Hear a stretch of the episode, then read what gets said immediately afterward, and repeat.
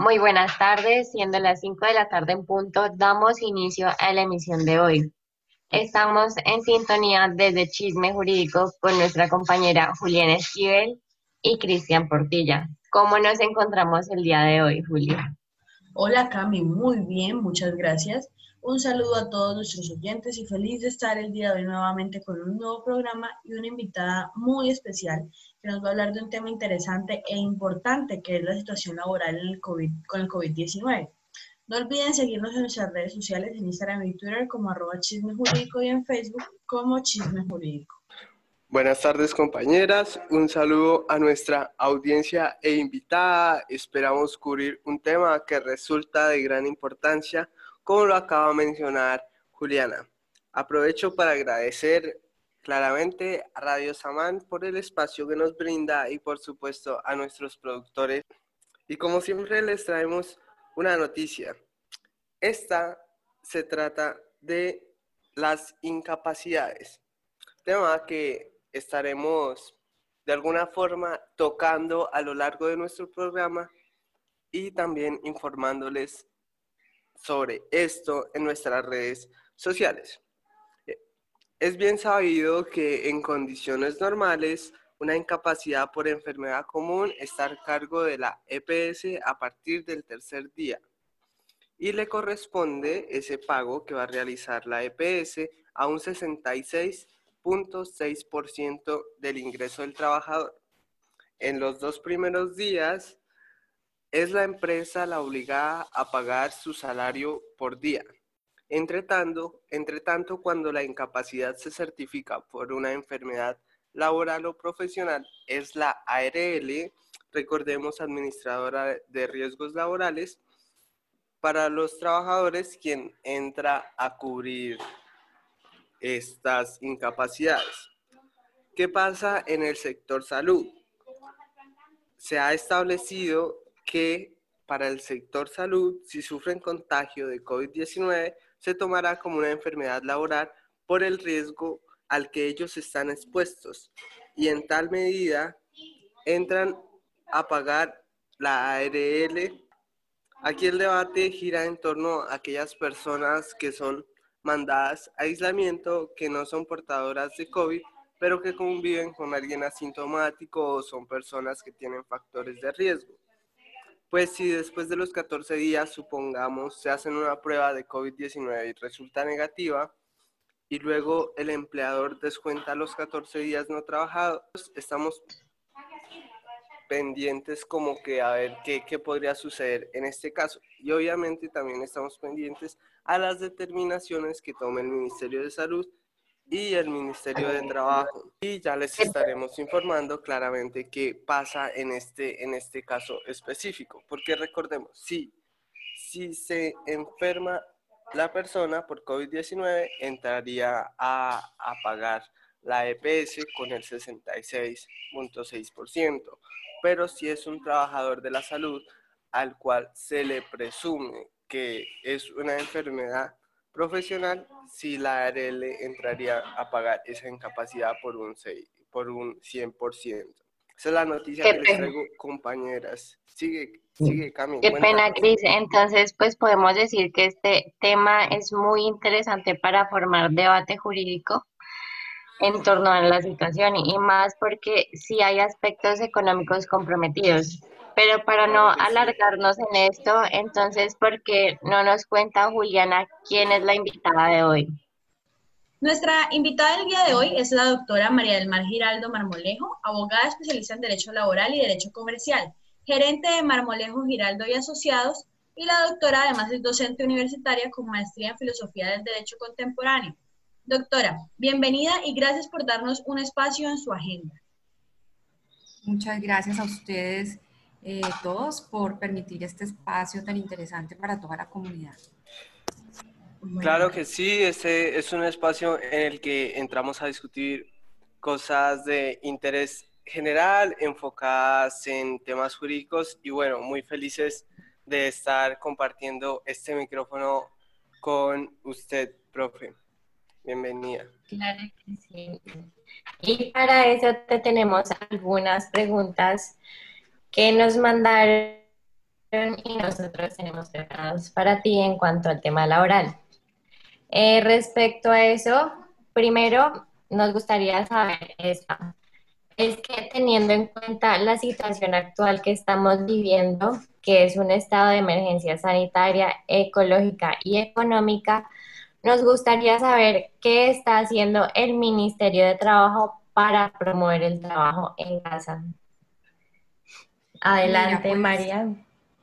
Bueno, mira, realmente esta situación del COVID eh, es una situación bastante retadora para el derecho, no solamente para el derecho laboral, sino desafiante pues en, muchos términos y, nos trae muchas reflexiones porque el contexto de la vida cambió, el, el trabajo como tal, la vida, la supervivencia se ha resignificado, el concepto del trabajo, y pues ha ha requerido que haya una reacción inmediata de, del sistema jurídico en general, de la autoridad administrativa, en este caso me, puntualmente me hablas del Ministerio de Trabajo.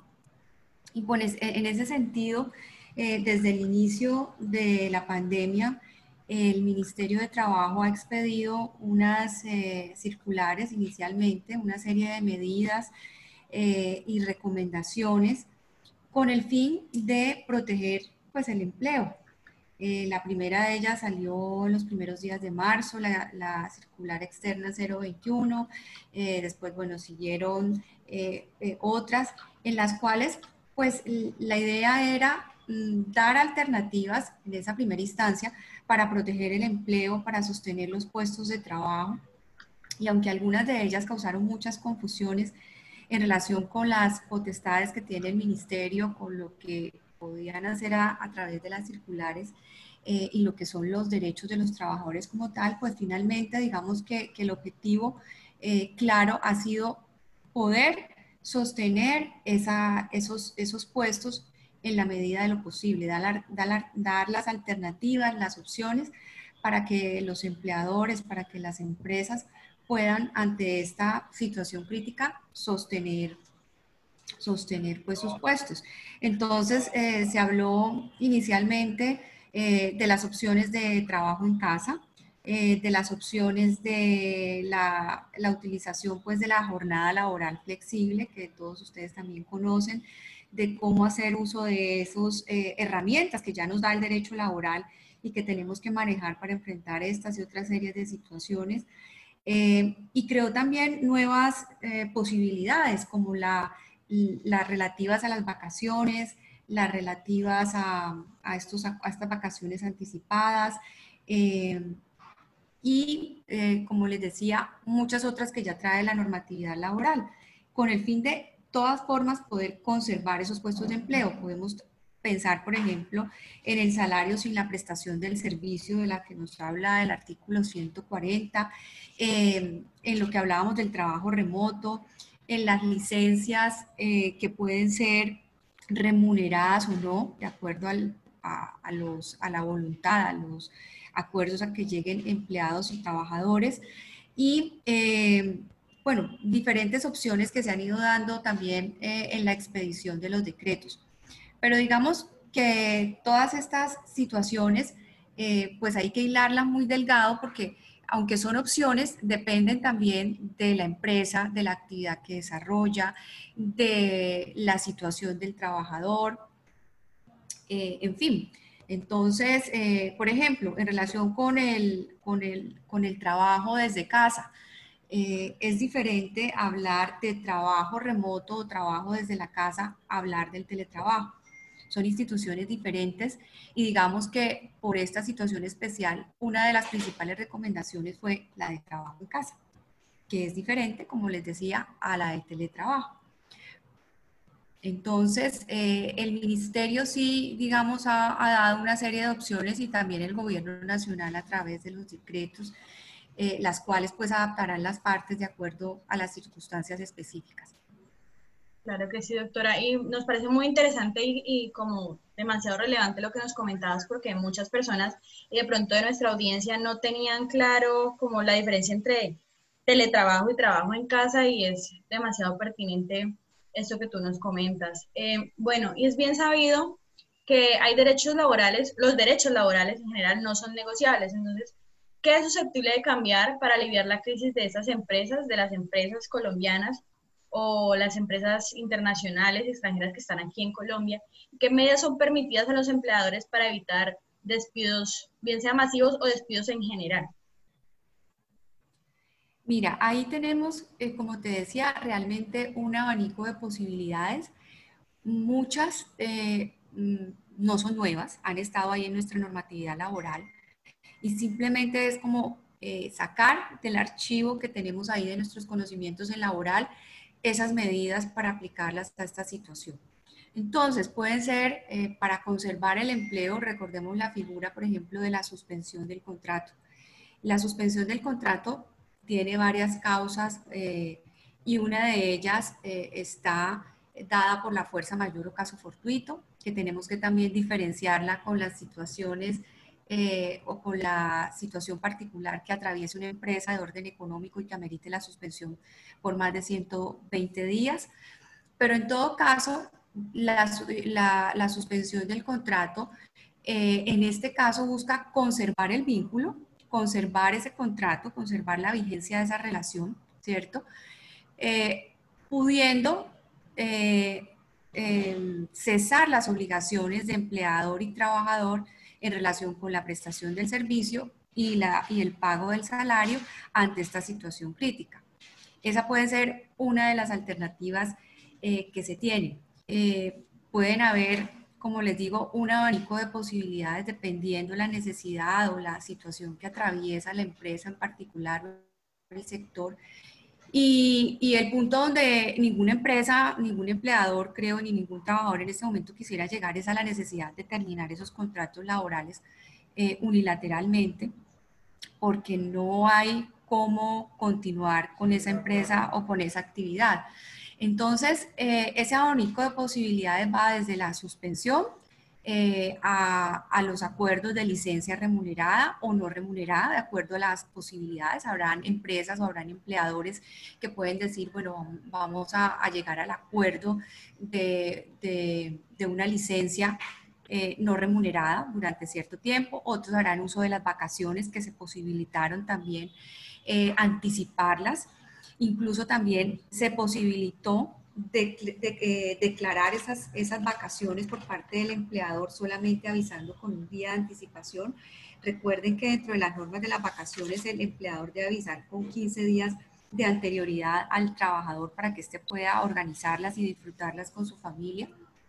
Entonces se creó esa posibilidad eh, con el fin de preservar el empleo, no de eh, contrario a abusar de un derecho, era poner, digamos, a disposición esas, esas prestaciones o esos tiempos de descanso para eh, darle manejo a esa situación.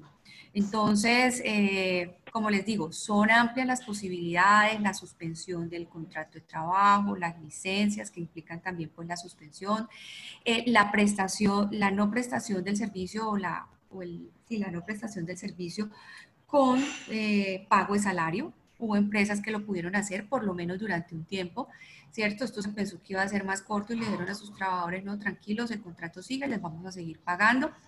Eh, y eso era viable. Pero siempre yo pienso que en este punto hay que resaltar y mm, tomar de la mano eh, las posibilidades de solución alternativa de conflictos, como puede ser la conciliación, la transacción, siempre, siempre empleado y trabajador van a poder llegar a un acuerdo, van a poder buscar, digamos, dentro de estos eh, instrumentos jurídicos que nos da el derecho laboral, una opción que se adecue a la situación particular, porque eh, nos movemos en sectores muy diferentes. Hay sectores para los que el COVID ha sido nefasto porque no han podido volver a prestar sus, servicios, no han vuelto a, facturar absolutamente nada desde, desde que se decretó la emergencia y hay otros que por el contrario les puede estar yendo muy bien porque son las tecnologías, porque son las redes de abastecimiento, en fin, y están por el contrario vendiendo muchísimo y no tienen que ni siquiera pensar en, en, en ninguna de estas medidas. Entonces, eh, siempre esas alternativas que pueden buscarse eh, de acuerdo entre las partes van a ser muy favorables para salir adelante en, en situaciones como esta, como esta concreta del COVID tan retadora. Claro que sí. Claro que sí.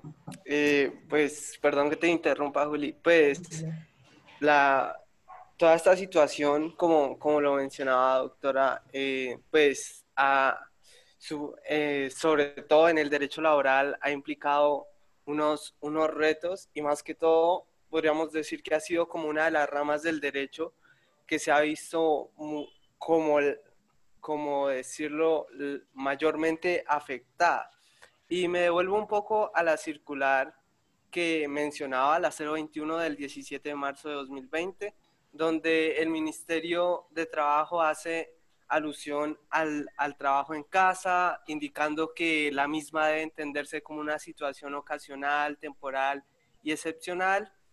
Y luego, el 2 de junio del 2020, el mismo ministerio emite la circular 041 a través de un documento donde señalan ciertos lineamientos para empleadores, trabajadores, administradoras de riesgos laborales. Y de conformidad con, con esta circular, como usted lo mencionaba, aquí realizan como tal esa distinción de que el, el trabajo en casa no es un, un, teletrabajo como tal.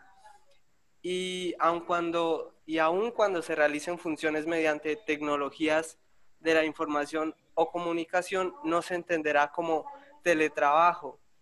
Por lo anterior es importante tener como en cuenta que el trabajador continúa con las mismas condiciones pactadas en su contrato de trabajo como si estuviera realizando sus funciones de manera presencial. Y aquí, nos, y aquí surge como tal la, la pregunta importante y es que hay personas que no tienen esa posibilidad de, realizar ese trabajo en casa o no tienen la posibilidad de ejercer un trabajo que sea mediante el teletrabajo, por la naturaleza de su oficio, bien sea por el, eh, un ejemplo, los celadores, operarios, cajeros, etcétera. ¿Qué alternativas laborales se están brindando para estos casos, doctora? Eh, sí, eh, allí pues se presentan muchas dificultades en, sectores de servicios, pues especialmente en restaurantes, en, todas estas actividades que no pueden prestar su objeto social, que tienen eh, empleados vinculados y que no pueden hacer absolutamente nada desde la casa. Digamos que ahí eh, es un punto donde precisamente surge eh, un conflicto alto, un, nivel álgido de, de la problemática y donde yo les decía que pues se pueden acercar las partes a mirar qué alternativas, porque mm, pues precisamente eh, es complicado, ¿no? Nos vemos, nos damos cuenta cómo, cómo efectivamente cuando no se puede hacer nada, pues lamentablemente eh, llegan al punto, pasan por todo, por, por, por, agotar cada una de las instancias, ¿no? Sacan los empleados a vacaciones, eh, Em, después de que sacan las vacaciones vencidas, incluso el empleador con la voluntad de continuar con el negocio puede anticiparlas del periodo siguiente, pero todo va llegando a un punto donde la iliquidez del negocio también va poniendo al empresario en una situación bien difícil y eh, pues eh, las, se agotan las posibilidades. La suspensión del contrato que hablábamos que permite eh, mantener el vínculo, mantener la relación hacia el punto de la reactivación empresarial, pues es también una medida, pero recordemos que la suspensión del contrato de trabajo también tiene unas obligaciones económicas importantes, que es el pago de la seguridad social de ese trabajador. Y en este momento, pues eso también es un compromiso económico alto para el, para el empresario que está sin recibir un solo peso. Entonces se van agotando, digamos, todas esas etapas hasta que probablemente lleguen al final que pueda ser la terminación del contrato, eh, con el interés de volver a iniciar. En el Internet no se puede dar la posibilidad en ciertas actividades, por ejemplo, de que aunque los derechos laborales eh, es claro que son irrenunciables, eh, no se pueden negociar, no se pueden vulnerar, el contrato de trabajo, digamos, se puede flexibilizar en relación con los tiempos, con la jornada de mirar cómo se trabajan menos jornadas, de cómo se revisa, pues si yo era mesero y ya no puedo ser mesero porque pues no se puede atender gente, puedo ser domiciliario o puedo eh, hacer ciertos cambios dentro del contrato de trabajo para seguir esforzándonos por mantener esos puestos de trabajo. Entonces, eh, hay diferentes opciones y lo importante es conocerla muy bien, conocer muy bien la empresa, conocer muy bien la actividad y la capacidad que tiene para estructurar esas opciones de acuerdo a esas realidades. En este momento, pues no sé, me parece muy importante, eh, mm, por ejemplo, que este tipo de programas y de encuentros de tipo laboral de, tipo laboral se hagan para retomar la importancia del derecho laboral. Yo creo que ahora más que nunca en esta crisis somos conscientes del impacto social que tiene la realización o no de ese derecho fundamental al trabajo. Exacto, y, eh, disculpa que te interrumpa, doctora, pero es que todo este análisis nos hace como tener en cuenta que si bien aunque haya algunos derechos, hay ocasiones en las que las situaciones sociales o las situaciones pues que se viven económicas como que ponen en, en juego hasta qué punto pueden protegerse derechos, hasta qué punto se puede proteger al empleado en qué punto se va a empezar a beneficiar al empleador. Que lo que nosotros decíamos muchas veces de pronto como estudiantes era, bueno, por ejemplo yo, como estudiante yo siempre decía, a mí me gusta mucho la posición de defender al, al, al empleado.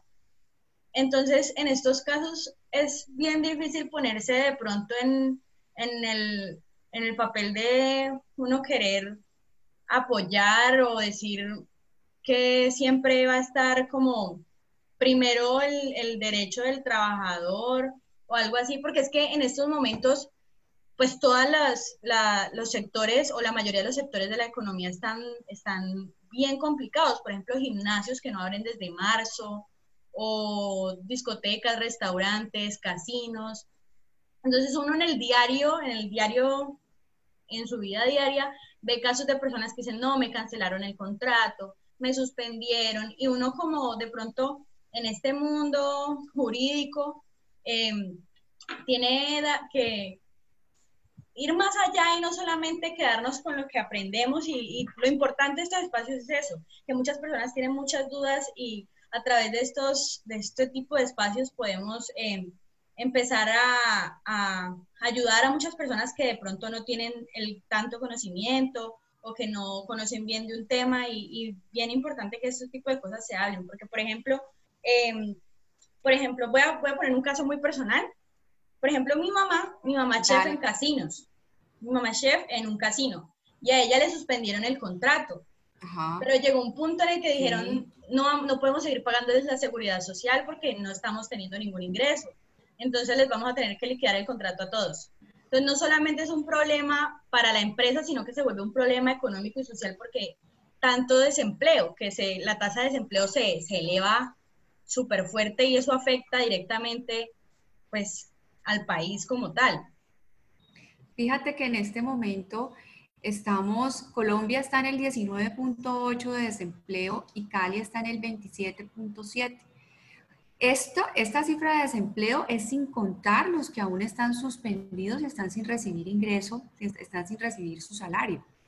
Y sin contar los informales eh, que cuentan como ocupados en la, en la, encuesta y son personas que simplemente están eh, haciendo venta ambulante. Entonces, la situación es, es muy crítica porque mm, ese desempleo o sea, esa, esa falta de trabajo, esa falta de realización de ese derecho fundamental para nosotros, que es el trabajo, que es tan lindo, que quiero tanto, porque precisamente lo que hace el derecho al trabajo, o como lo veo yo, es como un detonante de la realización de otros derechos fundamentales. La persona que tiene el trabajo tiene el derecho a la salud, tiene la posibilidad del derecho a la vivienda, la capacitación, eh, es, un detonante de otros derechos fundamentales de poder ejercer profesión, oficio, bueno, una cantidad de cosas que van estrechamente ligadas al derecho al trabajo. Y realmente lo que soporta el derecho al trabajo finalmente, ¿qué es? La empresa, el tejido empresarial. Entonces lo que tú dices, ahí uno se da cuenta que tanto que esto no se trata de una lucha de clases, sino que estamos todos del mismo lado que lo que afecta a la empresa afecta directamente al empleado y que juntos tenemos que buscar esas, esas soluciones. Entonces, eh, para eso estamos nosotros, para eso estamos eh, los abogados, para no necesariamente para alejar las partes, sino para acercarlas a una posibilidad que les dé, que les dé en un futuro mm, mediano eh, la posibilidad de retomar el empleo. Entonces, cuidar ese tejido empresarial es muy importante para los no solamente para los empresarios, sino para los trabajadores, porque pensar en que uno se puede quedar sin, em, sin empleo o sin ingresos tres meses o seis meses es difícil, pero pensar en que se acabe el tejido empresarial de una región, de una ciudad eh, en, en, en, años o, o quizás en más, pues eso es más complejo. Entonces, tratar de cuidar esa, esa unidad productiva que es la empresa, pues es importante para todos. Buscar esas medidas y obviamente también eh, pedir eh, las, las herramientas, las normas que permitan salir adelante. Yo creo que esto, esto que, que, se ha hecho hasta el momento resulta de, de gran importancia y, y obviamente eso, eso se ve y, también se siente porque yo, por ejemplo, en, en, en mi caso como, como estudiante, nosotros estábamos arrendando un apartamento y pues bueno, afortunadamente por ciertas circunstancias eh, contábamos con un contrato de arrendamiento y y bueno, se nos acabó preciso cuando, cuando empezó toda esta situación, alcanzamos a regresar a nuestras casas junto con nuestros compañeros y, y, digamos muchos de esos de esos lugares donde pues donde vivíamos no era como el lugar más costoso pero muchas personas incluso tuvieron que por la misma situación del COVID empezar a, a cambiar sus, sus hábitos rutinarios. Por ejemplo digamos ya ya no podían pagarse el apartamento que estaban pagando, sino tener que ahorrar e irse a un apartamento un poco menos costoso. Y, y, estas, y este tipo de ejemplos hay, hay muchos. Y creo que, que, como lo decía la profe, debemos apuntar todos como a ese mismo punto de, de a la vez tratar de proteger por medio de un consenso, una conciliación tanto a la empresa como los derechos de los trabajadores. Y no pensar que esto es una cuestión de que ah, las empresas entonces como se van a ir es por, por el tema de la insolvencia, entonces ellas como que no, van por su cuento y los trabajadores por otro, entonces pues... Tenemos que ver esto es como, como, un, como un sistema que funciona y que todos somos tuerquitas y si una se sale hay que hay que arreglarla porque todas funcionan juntas, pero con una dañada no se puede, más o menos. Claro que sí. Exactamente. Eh, yo pienso que como todas las crisis, la idea es que esto nos haga mejores, que nos haga más fuertes y que, y que de las dificultades eh, podamos salir de, eh, fortalecidos pues en todo nivel. Y, y, como abogados, como estudiantes, yo creo que en este momento a todos eh, así sean muy afines o no con el área de laboral, les ha tocado apoyar a algún familiar, a alguna persona cercana en, en lo que se ha generado con, con, la crisis del COVID. Sí, y bueno, Doc, eh, ahí sabemos que se ha decretado reconocer el COVID-19 como una enfermedad laboral directa, además de como una enfermedad profesional del sector de la salud. Entonces, ¿puedes contarnos más sobre esto y hacer una profundización? Sí, mira, eh, realmente fue del decreto 538 del 2020 que se plasmó eh, la posibilidad o la, la, calificación del COVID como enfermedad profesional, pero el decreto 676 del 2020 realmente incorpora el COVID a la tabla de enfermedades profesionales de, eh, del sector salud. Me estoy refiriendo exclusivamente al sector salud, enfermedad profesional del sector salud. La tabla de enfermedades profesionales es el decreto 1477 del 2014 y la implicación o los efectos que tiene de que el COVID haya sido considerado como como enfermedad profesional es precisamente pues que lo que tú decías, que no va a tener que ser eh, calificada o el origen ni obtenerse el dictamen por parte de las juntas calificadoras de invalidez para ese sector en específico. Entendemos que el sector salud en específico comprende desde el personal administrativo, técnico, asistencial, hasta el personal eh, médico eh, en, general, ¿no?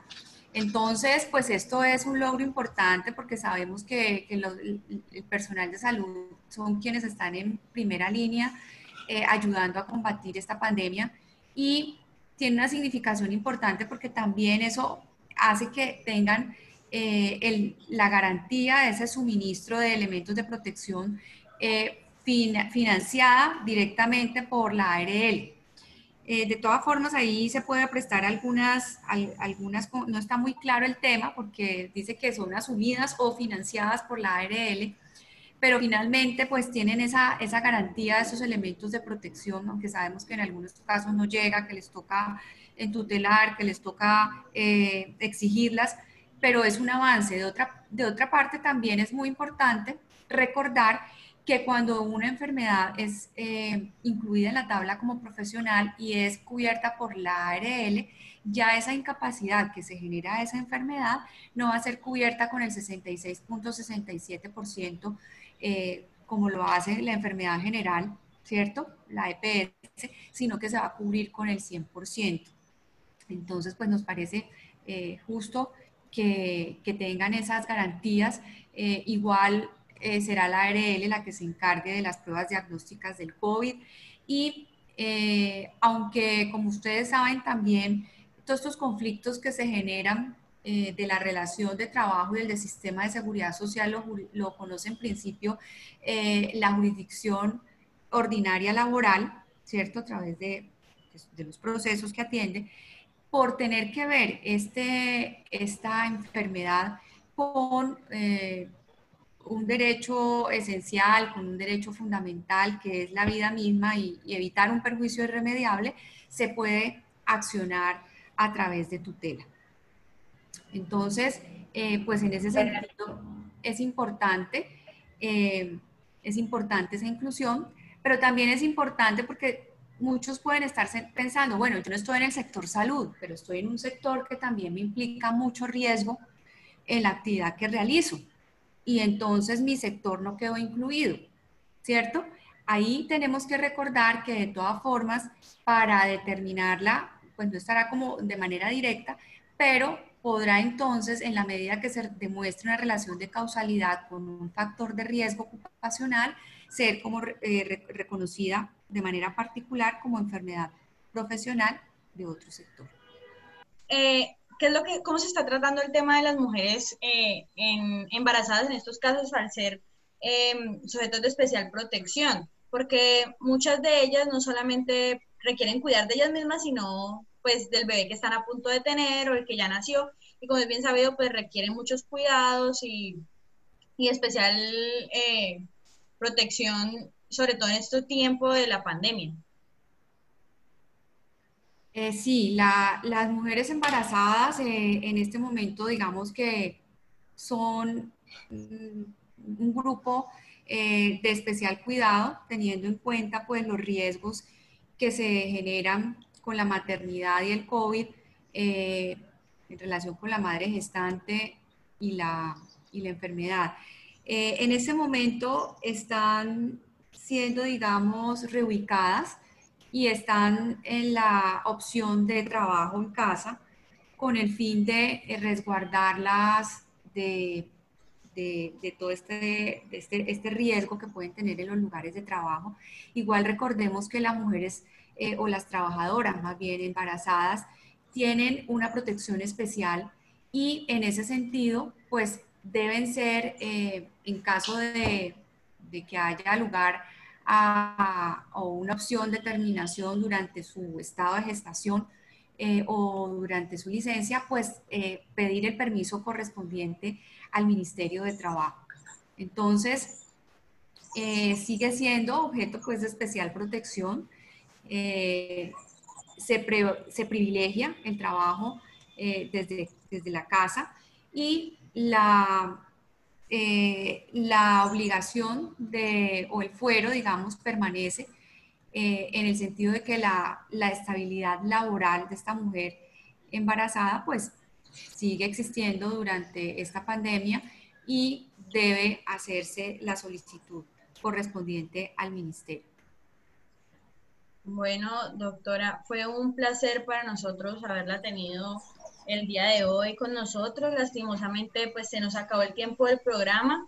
Gracias por brindarnos un espacio en su agenda y gracias por, por compartir con nosotros de este tema tan importante en estos días y en todos los días. Y gracias a ustedes por, por el interés en el área, en la materia y por ser un punto de apoyo seguramente para, para muchos de, de la comunidad universitaria en general que necesiten luces en este momento. Un abrazo y que continúen en, en la labor.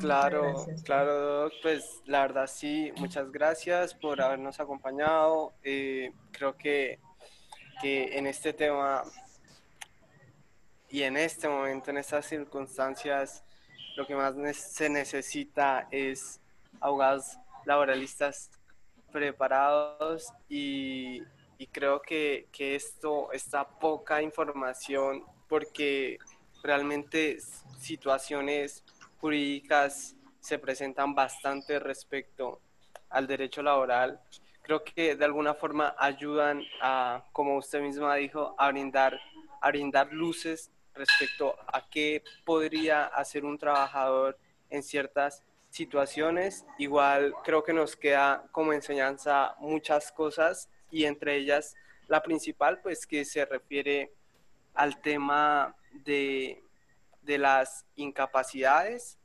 que en condiciones normales pues ya, ya sabemos teóricamente que por una enfermedad común se hará cargo la EPS a partir del tercer día y los dos primeros pues lo, los pagará esa incapacidad el empleador.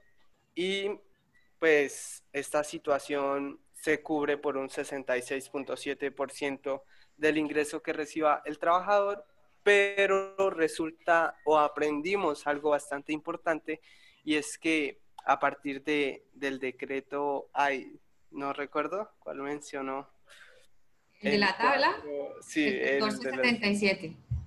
Exacto, para que lo anoten. Eh, aquí nos dice que será la ARL quien entrará a pagar en una totalidad del 100% eh, esas posibles incapacidades que se deriven en la medida en que el COVID sea considerado una enfermedad laboral profesional. Bueno, doctora, muchas gracias y creo que la, la, la enseñanza más importante es que esto es, un, tenemos que trabajar en equipo y y funcionar como una máquina en el sentido de un engranaje en el que todos somos importantes, no solo las empresas o no solo los empleados. Y bueno, queridos compañeros, hasta aquí llega nuestra emisión el día de hoy. Pero no se olviden de seguirnos en nuestras redes sociales, nos encuentran en Instagram y Twitter como arroba chisme jurídico y en Facebook como chisme jurídico. Y no se olviden sintonizarnos el próximo martes a las 5 en punto de la tarde. Recuerden que ahora continuamos con Nauro Debate por Radio Samán. Hasta el próximo martes.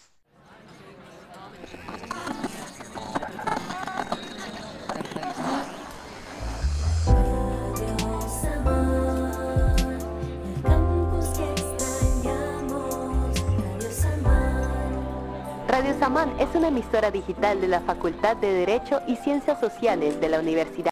Muy buenas tardes. Gracias por brindarnos un espacio en su agenda y gracias por, por, compartir con nosotros de este tema tan importante en estos días y en todos los días. Sí, gracias a ustedes por, por el interés en el área, en la materia y por ser un punto de apoyo seguramente para, para muchos de, de la comunidad universitaria en general que necesiten luces en este momento.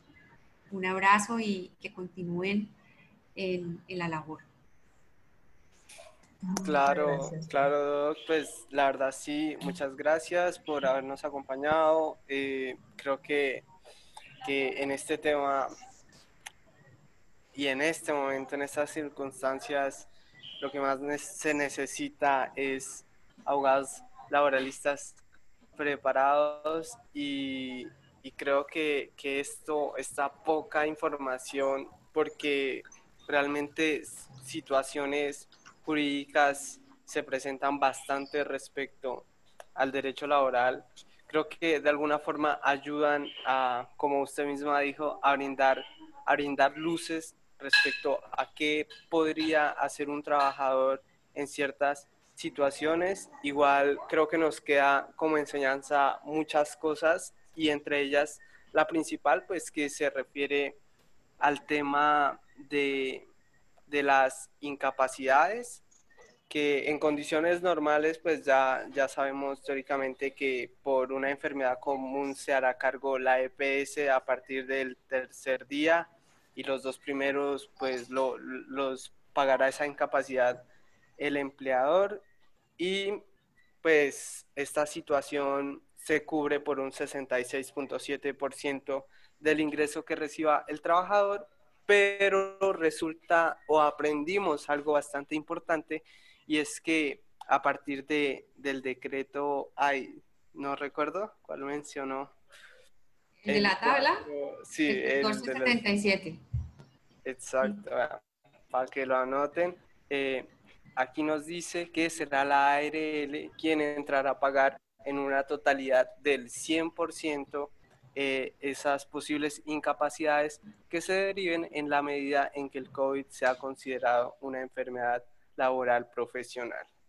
Bueno, doctora, muchas gracias y creo que la, la, la enseñanza más importante es que esto es, un, tenemos que trabajar en equipo y, y funcionar como una máquina en el sentido de un engranaje en el que todos somos importantes, no solo las empresas o no solo los empleados.